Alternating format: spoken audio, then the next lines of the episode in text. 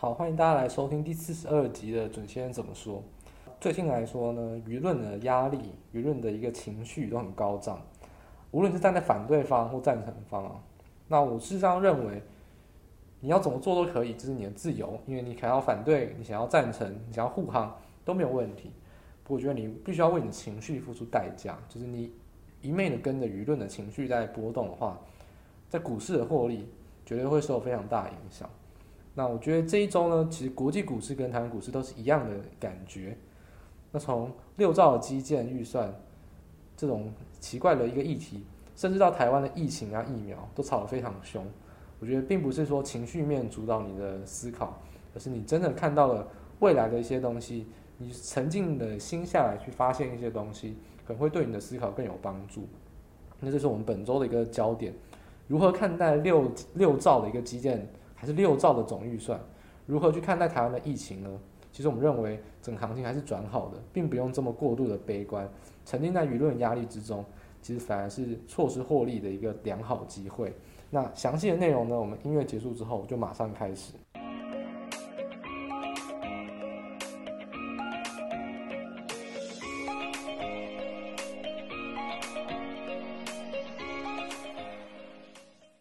欢迎大家收听本周准先生怎么说。那我们本周标题呢？也，其实下的是有一点玄机啊，就是说跟风舆论情绪会让你错失获利。这其实适用于国际，也适用于台湾股市。国际股市方面，其实最明显的就是在六五月二十七号晚间啊，这是传出，我只是传闻而已。拜登的年度总预算一出了，好六兆，就开始有各种的揣测跟各种的臆测，还有很多类股也有一些我认为比较奇怪的反应。那媒体当然也是大肆的一直去讲六兆这个数字，但是我还是很怀疑这些报道的人真的知道六兆到底花在哪，然后六兆其实根本不会是六兆这个数字嘛？他们真的懂美国政治吗？其实蛮怀疑说到底报道这些数据是什么意思？就是我觉得是蛮蛮莫名其妙。如果跟着媒体起舞，其实应该会会有一些，尤其是跟着媒体起舞去投资会有一些风险。那其实台湾方面一模一样。我想针对就是疫情方面，我觉得现在。不管是网络上的舆论，或是每天呃新闻报道，一直去针对于疫情的确诊或死亡人数，甚至是什么快筛阳性率等等，我觉得我都不认为会是领先指标，都是很落后，也可以预期会上升的东西。但是我就要很直白来讲，我看到一个如果疫情大幅好转，我认为是非常利多的一个转机的迹象。那我觉得在后面跟大家来提，这是为什么我从前两天开始我就一直对疫情非常的，我们现在礼拜五当下。在礼拜三，我就已经对疫情有非常有把握，说已经是明显的，不是只有持平，甚至是已经有转好的迹象。所以我认为，其实你一直跟随着情绪面去，去不管你是站在执政党立场想去维护，或者说你站在就是反政府立场想去抨击，我觉得都无所谓。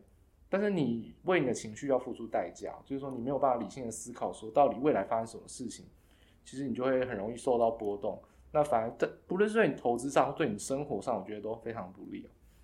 所以我今天呢，在开头就比较花点时间来讲这个大的方向的一个概念，就是说，不希望大家去跟随舆论情绪。其实有时候看一些真正的一些数据，或者你自己不需要用数据啊，理性的去思考大方向，其实我想，这都是对于你的操作跟对于你生活上的逻辑是比较有帮助的。好，那我们现在直接来进入今天的本文，就是说，第一个六兆花到哪？到底花到哪？其实这六兆是总预算哦，因为之前一直在炒说一点七兆的基建方案，大家都知道基建方案什么钢铁股就开始飙，从开始飙。第一个六兆不是基建方案，所以基建方案不是一点七兆变六兆变三倍。如果是那样子的话，那保证世界就毁灭，不可能会有这么多钱。六兆是年度的总预算，所以这包含了基建方案，也包含了就业，有包含了纾困，包含了家庭补助。包含了国防，包含各种东西，这是一个年度的总预算案。一点七兆到底有没有包含在里面呢？当然有，但有没有说一点七兆会增加或减少呢？不知道。所以基本上这个消息对基建方案来说，应该是一个完全没有方向的消息才对啊。那至于说六兆这个总金额来说，有有有没有一些故事呢？六兆很多的新闻会说，诶，它是二战以来最大的一个金额。但事实上，大家知道吗？在二零二一年的疫情哦，光是投入在疫情的一些补助啊、纾困，就超过六兆，所以基本上这其实只是一个说，好，我们要我们因为要基建，因为要呃经济复苏，确实是有扩大一些预算，但其实这个金额其实并没有大家想象的这么多，所以说这个六兆的总金额其实是有一些含糊空间的，所以说我们先下一个结论就是说，第一个六兆并不是基建方案，所以不要因为六兆这个数字就让你去对传产原物料有一些幻想。第二个就是以政治上的实质面考量，第一笔预算案通常执政党都会怎么样呢？都乱开支票，喊越高越好。然后在野党呢就无脑反对，你喊什么都反对，这就是政治美国政治的日常啊。因为两党制就是这样子，你喊六兆，那共和党肯定是随便砍个一半三兆，反正两两边都是胡乱瞎喊。反正大家都知道第一次不会有共识，基本上六兆这个数字呢，绝对绝对绝对哦，跟大家保证九十九点九趴不会这么高啊。大家不要再幻想了，那共和党喊的数字可能喊两亿三，也不会这么低啊，一定是慢慢的去交战攻防，慢慢磋商。所以说，现在你要拿六兆这个预算总金额去做一些故事的研判，我觉得言之过早。所以真的不要跟随这个金额去做一些浮动啊。那更何况，拜登到今天晚上，就是五月二十八礼拜五晚上，才要真正的去公开发表他的六兆到底含什么东西。发表之后呢，诶。在两院还要去做一些攻防，这都还很早很早。别忘了去年拜登为什么政府差一度关门，就是每年他都是预算喊的，然后呢两院都不通过嘛，两个就在那边拖拖拖。所以六兆真的要确定，可能也要一段时间。所以我觉得这种短线上立即的反应是有点过度乐观了，尤其是针对于传统原物料，像什么钢铁啊，因为昨天美国钢铁大涨百分之六，我觉得是蛮夸张的。然后铜价也是一度的是直接往上暴涨。这种相关公共原物料，我觉得大家还是要比较小心谨慎一点。真的，这个消息我完全不认为哪里是对于这些传统原物料有特别利多。事实上，它这只是一个可以预期的一个小消息，根本都还没有确定。另外一方面就是说，我们先来谈六兆这到底是真的假的？基本上我认为有变多了，但是变多多少都还不确定。那从另外一个角度想，就是说我们还可以再打脸这些太太乐观的人，就是说。这六兆发了，那从钱从哪边来？我们刚才讲钱花在哪？那我们反向就是说钱从哪边来？那拜登说要加税嘛？基本上现在美国去估计他们加税的一些新的修法，基本上加税大概加二点三兆，那还有很大一部分需要发大幅的公债去弥补。就基本上发大幅的公债就是会会有。债券下跌的一个预期啊，就基本上现在的现在的债就不会有人要买，所以大家就开始去抛债。那基本上抛债就是殖利率会上扬。所以当然你看到最近几天科技股，尤其是那种本益比非常高的大型科技股、尖牙股，就会非常非常有压力，就会反映到殖利率上扬。但是半导体为什么不受影响呢？因为半导体就是被囊括在基建方案的受惠股里面，所以说科技类股可能你也要分开一下。这种软体科技跟半导体实质制造的一些。科技类股可能就要分开来看，所以说六兆这个方案其实玄机很大，包含了非常多东西，真的不是一个数字喊出来，然后乐观看多这么简单。我觉得，我觉得现在呢，大家如果听不懂我在说什么，也很正常，因为根本消息都还没有出来。我觉得给大家一个很简单的结论，就是说六兆这个消息呢，你就先当一个笑话看看就好，因为根本都还没有确定。我现在做的研判都只是在反驳。我也不是在下一个结论，因为根本就还没有出现实质的呃数据或者实质的公布的政策，还有拜登讲的话可以去做参考。大家就谨注谨记住一点，就是六兆不要随他起舞，基本上它只会是一个短线上的反应，真正数据都还没有公布，真正政策都还没有公布。我觉得这一件事情先了解就好。那相关的研判呢，我们就可以等，可以慢慢等，不用这么急的去做反应。这我觉得是一个最重要一点，就不要随着六兆这个金额去。过度的乐观了，这是真的。好，第二点呢，还是要回到传产原物料报价，就是说，在五月二十七号呢，一公布之后，原物料报价诶又上涨。那到底现在怎么来看呢？我记得我们上周下一个很简单的结论，我说最强最强就是货柜航运啊，其他根本就都要修正。那你看本周是不是如此呢？其实都如此啊。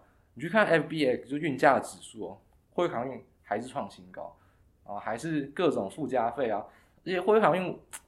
真的是运势算是点到百分之百嘛？就是，诶、一下子又哥伦比亚要港口要罢工，一下子呃又有传承了，就真的是永远都会有利多消息。对于货柜航运，就是也不知道到底是故意的也好，或者说刚好凑巧也好，就是货运航运就真的很强，原本就已经是最强的报价，那现在还是有很多突发的利多消息去支撑这个航运的报价，所以我觉得我论点还是没有变。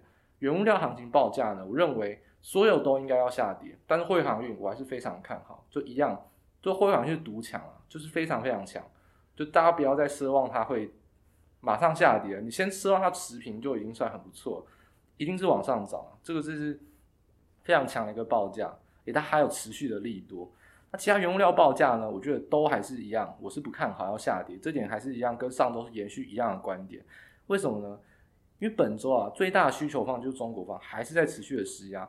他已经不是第一次的讲了，就是说一一再一再的讲，基本上中国报价都非常非常乖哦，基本上都不敢造次，尤其是钢铁，到最近都还在跌。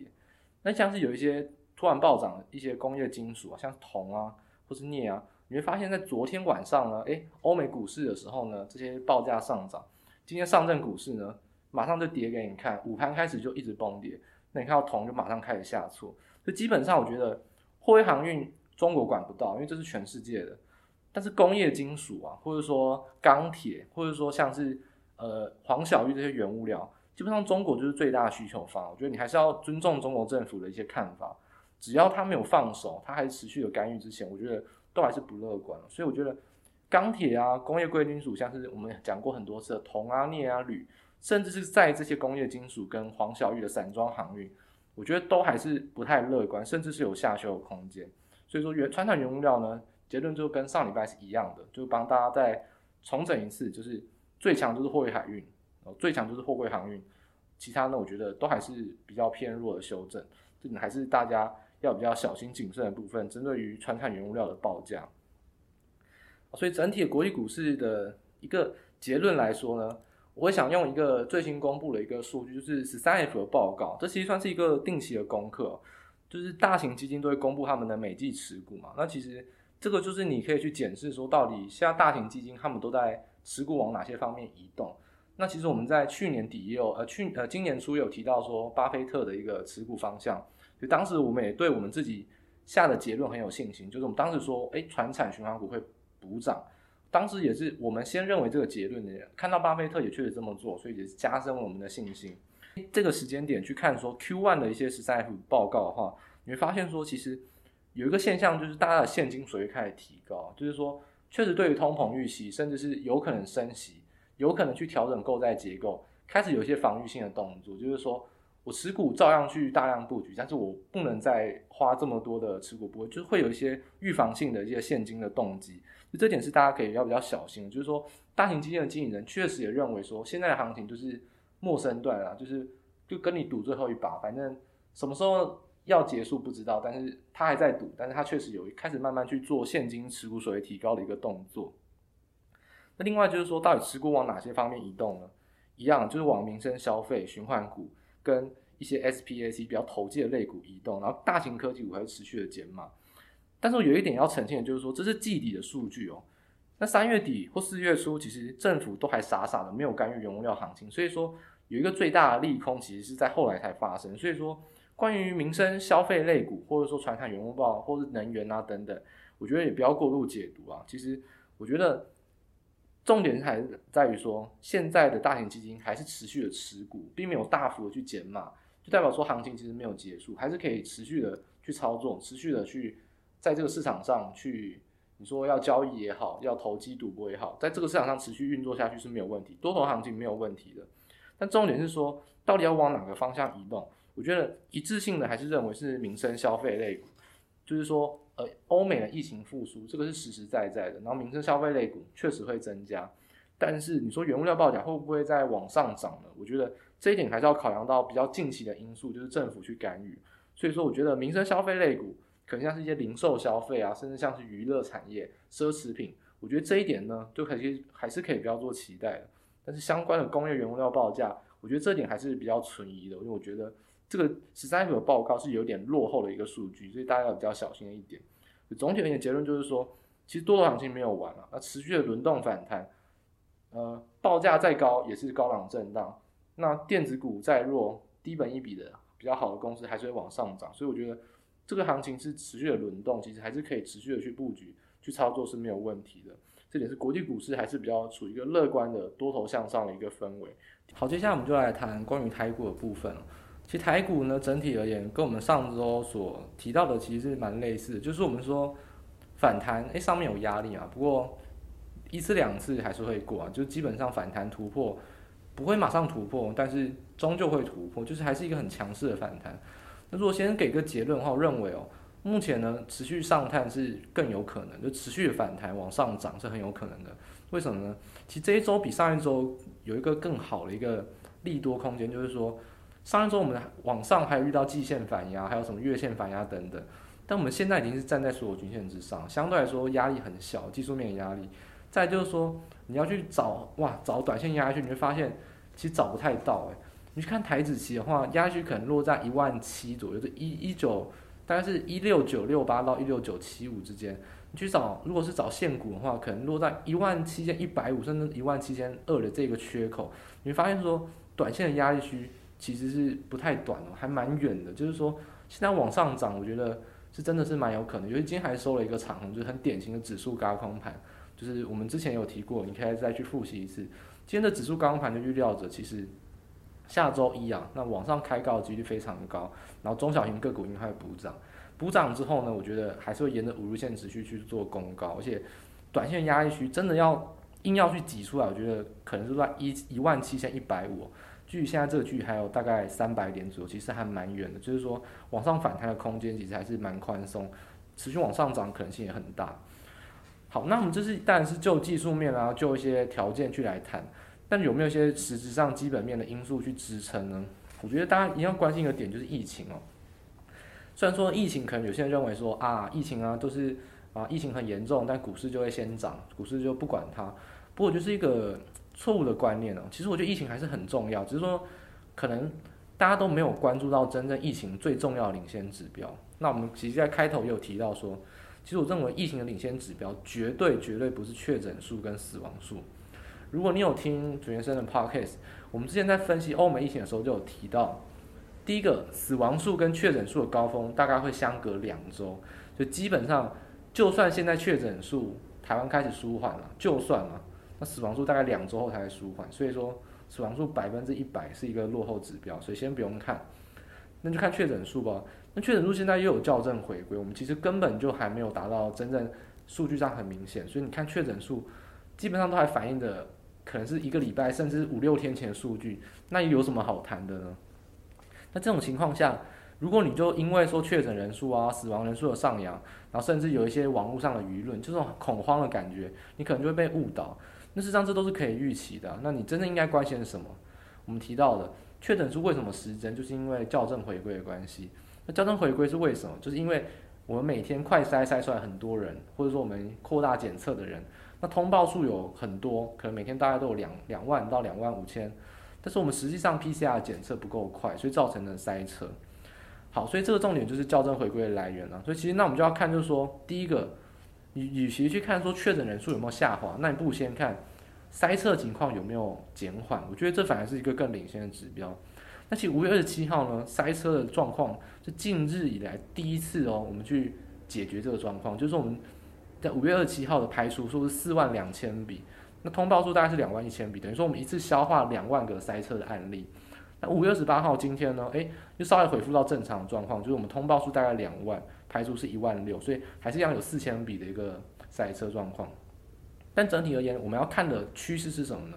趋势就是说通报数有持续往下滑，慢慢从两万二、两万三呢，一路到两万。那如果我们慢慢的疫情有控制之下，其实通报数可能会慢慢落到两万以下。那再就是我们的排除数，就是我们 PCR 筛检状况，其实有慢慢的再去扩大，就扩大我们的检测量的。所以我觉得筛检塞车就是这种检测塞车的状况，其实有望解决的。这也是我们。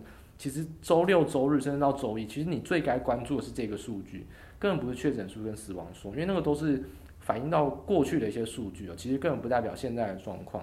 所以疫情的领先指标，我觉得看每日通报数跟排除数才是真正你最爱看的。那其实首页也有附，但我也不知道为什么记者会都不问这个问题，所以我在想，记者媒体到底真的在做功课吗？那当然，我们陈时中部长也没有主动去提这个数据啊，但我就是在这边很诚心的建议给大家。去首页就可以看到这个数据，每日通报出跟排除数才是真的疫情现在最领先的指标，也是你最该关注的。那其实这相关数据呢，我们反映到就是说，那到底疫情好，我们可以持续观察这个指标。那疫情有没有控管的迹象？那其实一样，我们就是因为欧，我们就像我们现在就是在抄作业嘛，就欧美都发生过一样的事情，我们只是只是我们要怎么去写这个考古题而已。那一样啊，我们投资上也是一模一样。欧美疫情当时我们也是很关心，也看了一堆数据，现在就把它拿来照用。Apple 啊，或者说 Google 都有提供非常多。因为我们手机都会开着我们的卫星通讯，有一些资料，Apple 就有去提供一个资料，就是说到底台湾人，诶有没有移动上数据、路线导航的一个大数据，有没有提供一些数数据上参考呢？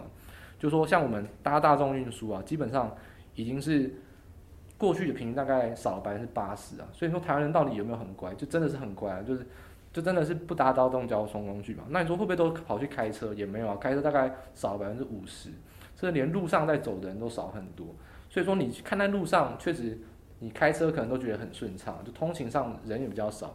那非通勤时间根本根本就是万人，就是根本也没有一个人在街上嘛。所以说你觉得，就台湾人的自主管理能力啊，或者说遵守政令的能力，虽然说台湾人骂归骂，然后不爽归不爽，然后有很多自己天马行空、很爱幻想的一些事情，但实际上还是就是嘴巴这样做，但身体还是很诚实，就还是一样。好吧，就把自己关在家。确实，除了少数人以外，我觉得多数人都还是很遵守这个政令。所以，呃，你说这种情况下，台湾疫情，我觉得要扩散是真的比较难。然后，这些我们两周前就说过。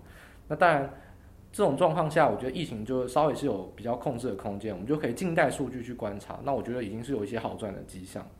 那当然，真正解方就是疫苗啊。不过，我觉得疫苗这个消息就更不用去炒。呃，现在医疗都已经紧迫成这个样子，谁帮你打疫苗？现在疫苗就算进了一百万剂，也轮不到你打。所以我觉得民众不要再针对疫苗这种事情去去去争去争吵。现在疫苗就是，诶，有新的疫苗，四十一万剂加莫德纳。那我们之前月特辑跟财报一个也讨论过了，我们当时就预测到莫德纳一定会进来，因为这个是就是专业人士都一定可以预测到的事情，所以大家就不要紧张。因为我们为了避免政治压力，一定要把消息压在最后一刻，因为不然。诶，有一个国家一出手，那有可能就拿不到。我们通常都是已经上飞机了，或者说已经降落到桃园机场，我们才敢说哦，我们拿到了。这都是政治压力的问题了，所以就不要紧张，不要情绪化。反正疫苗现在够不够医护打，就是已经足够了。那国产疫苗也有好消息，就是我们都已经结案，正在写报告，六月中就会公布会不会通过紧急授权。所以我觉得疫苗这个东西呢，就大家就是静待资讯了。现在就算公布了，就算就算拿到，也轮不到你打。反正该打的人，以现在有有疫新的疫苗可以打，这就够了。我觉得大家还是不要啊、因为一直讨论疫苗不够啊，还是要买中国疫苗。又或者是说，因为确诊人数跟死亡人数上扬很恐慌。我觉得整体而言，不管从疫苗，不管从实质上台湾的控管，或者说一些疫情的数据，我觉得其实台湾的疫情都是还是在比较持平控管范围以内，甚至有好转的迹象。当然，这还是要跟随着就是中央疫情流行指挥中心他们公布的数据，还有他们的一些指引为主。那但是我从我的观点来看，我就是认为是如此。所以我觉得你真的不要因为舆论压力或恐慌，导致你好像对疫情很担忧啊。我觉得实际上台湾就是正在管控之中，我觉得这是没有问题。好，那所以回应到说，好吧，如果你都说你这么看多，那到底要怎么买？那到底要买哪些个股？那到底指数涨总是会有一些个股在涨嘛？那你觉得会涨什么？那我最近再来分析看看，我觉得呢，目前涨哦，你会发现说，诶，传产也涨，电子也涨，你去估算指数方面，传产的还涨得多一点。但不过这有点失真啊，为什么传产涨得多呢？因为传产有一个就是就是特例存在嘛，就是货柜海运嘛。诶，大家要想哦，长荣已经是台湾市值前二十几名的公司了，它事实上比很多零零五零成分股都还影响指数很多。那它今天涨停，当然也是会贡献指数非常多，所以说货柜海运哦，三雄基本上非常强。那我也说了，反正货柜海运就是很强啊，传产就是说货柜海运以外都不会有什么强势表现。所以说今天你看到说海运所涨停，我觉得也无所谓，也很正常。我还是三个字，很便宜，就这样子。所以你要空也可以，要多也可以，反正我就是认为很便宜。那它要怎么表现，都是筹码面的变化。只是说指数往上攻啊，下一步还是轮轮回到电子股。那基本上电子股就是慢慢涨，慢慢涨，但却你发现它的涨势很稳定。因为如果你撇除掉货柜海运以外，你会发现所有的传产股，除了礼拜五今天大涨以外，其实都很弱。那其实礼拜五今天大涨也是反映到昨天美股美国钢铁大涨，开始就各各种报价乱喷，所以说这其实都是一种短线的题材反应啊。所以我还是维持，其实指数要上攻还是回到电子股，那传产股呢也会贡献，但贡献来自于谁？就是货柜海运三雄，其他我认为呢都不建议去追高。那电子股到底有什么一些你认为好的理由？第一个就是我们雨量应该是有救，因为周末的梅雨量其实一再的上修，就是说。甚至有到局部成灾程度，就是可能会是雨下到某些地方，可能会有有水灾，就是这突然又来的太多，反正水中一定是会有了，那可就是会有一些水量的进补。那再说疫情，我们刚才有提到就比较平缓了，所以我觉得电子业的利空呢，其实相对来说最怕的就是怕疫情啊，那再来就是怕水跟电，基本上都还慢慢一一的消除。其实电子股开始也会有一些利多利空出尽的现象。那其实回归到国际盘的话。亚洲的汇率都非常的强势升值，那为什么呢？我们刚才提到了，第一个，如果你的殖利率上升，大家都要买低本益比的股票，那美国本益比就很高啊，那当然大家都回来买日本、台湾跟韩国的股票，因为中国本益比很高，所以这个中国也去除掉。那日韩台股，那再说日韩台又是怎么样？就是半导体的重镇，这也是受惠到拜登基建效应啊，所以基本上半导体上游的一些族群，像是磊晶啊、细晶圆，或者说一些设备材料，甚至 IC 设计。还有今天很强势的记忆体，我觉得整体而言啊，半导体股应该会是一个很强势的表现。所以说，这这整体来说，电子股我觉得是没有什么利空可以去压抑的，其实利多是蛮多的。那零组件方面的话，就还是很表现得很疲弱啊。嗯，但是我觉得有一些族群是有机会的，就像是苹果有公布它要新品发表会了，我觉得 Mini LED 还是持续的受惠。那你就可以看到一些 LED 或者说面板的个股。那还有铜价，我还是非常非常的，我不认为铜价。会继续涨，所以我认为铜价去下修这种利空出尽现象还是存在，所以我还是很还是比较看好散热跟 PCB，就这两个是受害最深。那现在受害的状况解除，那就会有大幅的反弹。就整体而言的话，我觉得我建议大家往电子股移动啊。那船产你要买，那你就我只有推荐货运海运，其他的我觉得都不建议。就整体方面，我觉得你还是去卡位一些营收五月营收有可能暴起的电子股。会是一个最适合的现象。那相关的个股的话，我觉得像是半导体上游的设备材料啊，或者说散热族群，甚至 LED，我觉得都还是可以去布局的。那一些空单进场的话，我觉得台股已经站回所有均线了，其实你没有必要去放空。那如果你真的要放空，你有胆去放空的话，我觉得传产类股还是有非常多是不太合理的涨势。那你可以有技术的人，有高超技巧的，你还是可以去尝试放空。一些铜价或者说散装航运的概念股，那一般散户而言，我觉得你做多就做不完啊。电子股有好几百档，你可以不用考虑放空。感觉艺高人胆大的人可以考虑去放空，因为其实这获利幅度是蛮大的。好，所以整体而言就帮大家总结啊，就是说台股方面呢依然是看好。那我觉得看好是电子股会补涨的更多一点，因为船产除了货柜海运以外，应该都要进行一些高档修正，所以这点是提供给大家参考。就是在台股大涨之后。很遗憾的，还是要继续大涨。所以说，你可能今天出掉的人都被嘎空手。那如果你今天上涨的，那你也要撑得久一点，我觉得这一波反弹不会这么快结束就是了。所以这一点是提供给大家做参考。